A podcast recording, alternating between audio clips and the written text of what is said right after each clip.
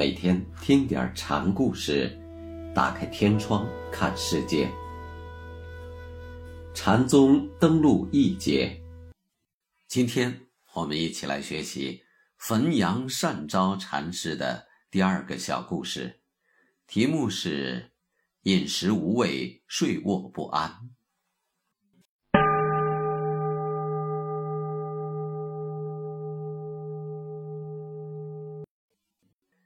山昭上堂对众人说：“先圣云，一句须具有三玄门，一玄门又须具有三要。那哪个是三玄三要的言句？快些领会的好。各自思量思量，自心稳当了没有？以前古德们行脚，闻听一个因缘，中间有不明了的。”直弄得饮食无味，睡卧不安，火一样急得去抉择。这本不是件小事，你们不要轻看了。所以大觉大悟的佛祖老人，只是为了世人的转成这一大因缘事，才出现于世的。因此，那些为了上乘世行脚参访的人，他们并不是为了游山玩水，看州府间的奢华。谋取衣服口食，而是因为圣心未通，才奔走行脚，发明深奥，博问先知，亲近高德。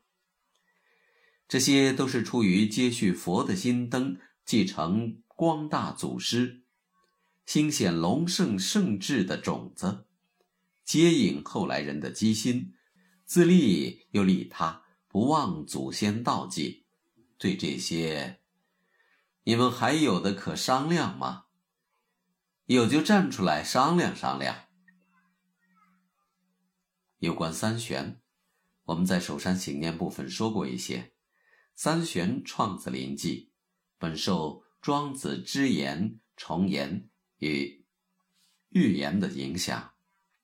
三玄三要是建立在三句基础上的。临济当年说，第一句。三要应开诸点窄，未容你意主缤纷。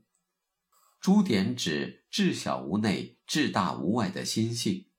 经过修正的心性是绝对的本体，含容一切，无物可以与其相对。第二句，妙解岂容，无着问，沤和争复结流机。自性本体既然无主无宾。也就不是任何语言可以表达的，所以一切问都是无着问，不着调的问。征复就是怎复，耦合即纯纯和合，无知无实。这种效果是截断众流，了达心源的结果。第三句是：但看蓬头弄傀儡，抽签全借里头人。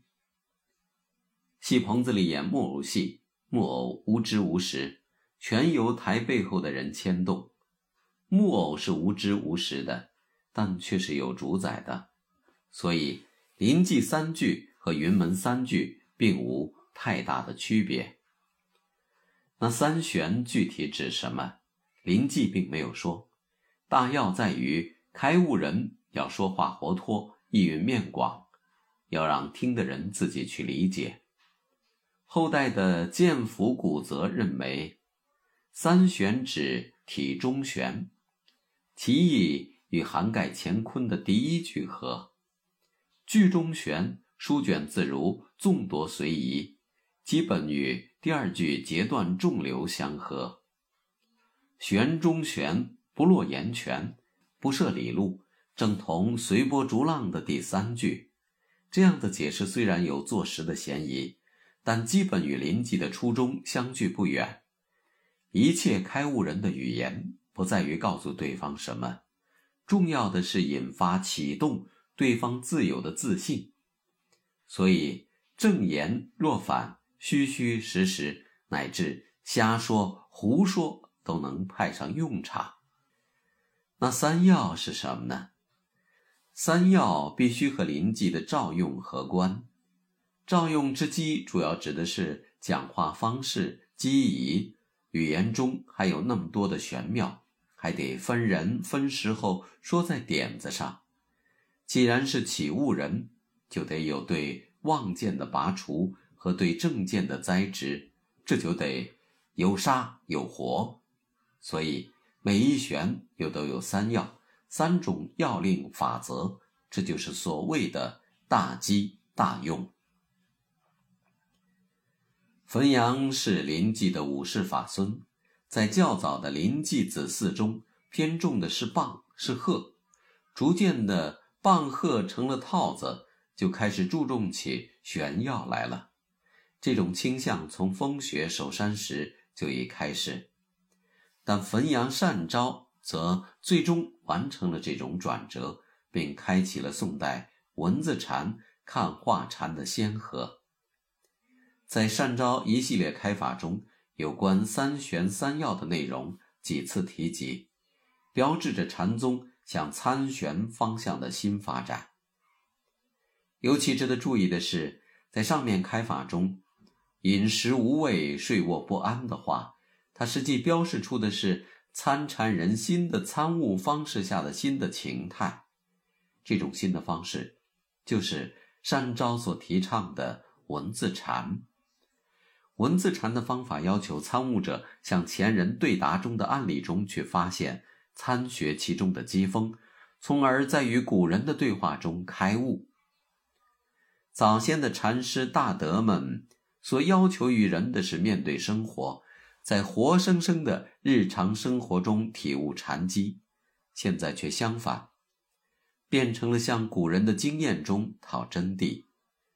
饥来吃饭。困来睡觉的平常心，变成了不吃不睡的求知心；活参变成了呆参。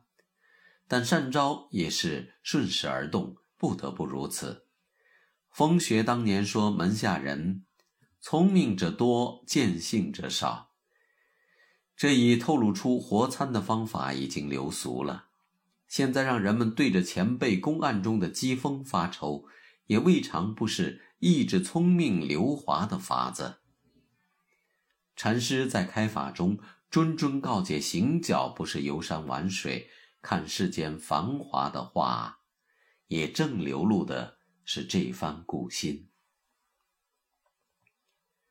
善昭不仅是理论上的倡导者，而且也是实践者。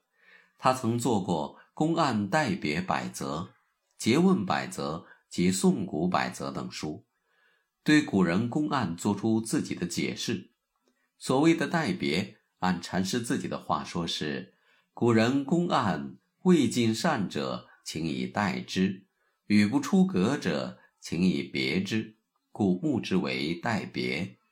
这就不仅是对公案的发掘，而且是与古人对话了。宋古则是用韵文对公案做出赞评。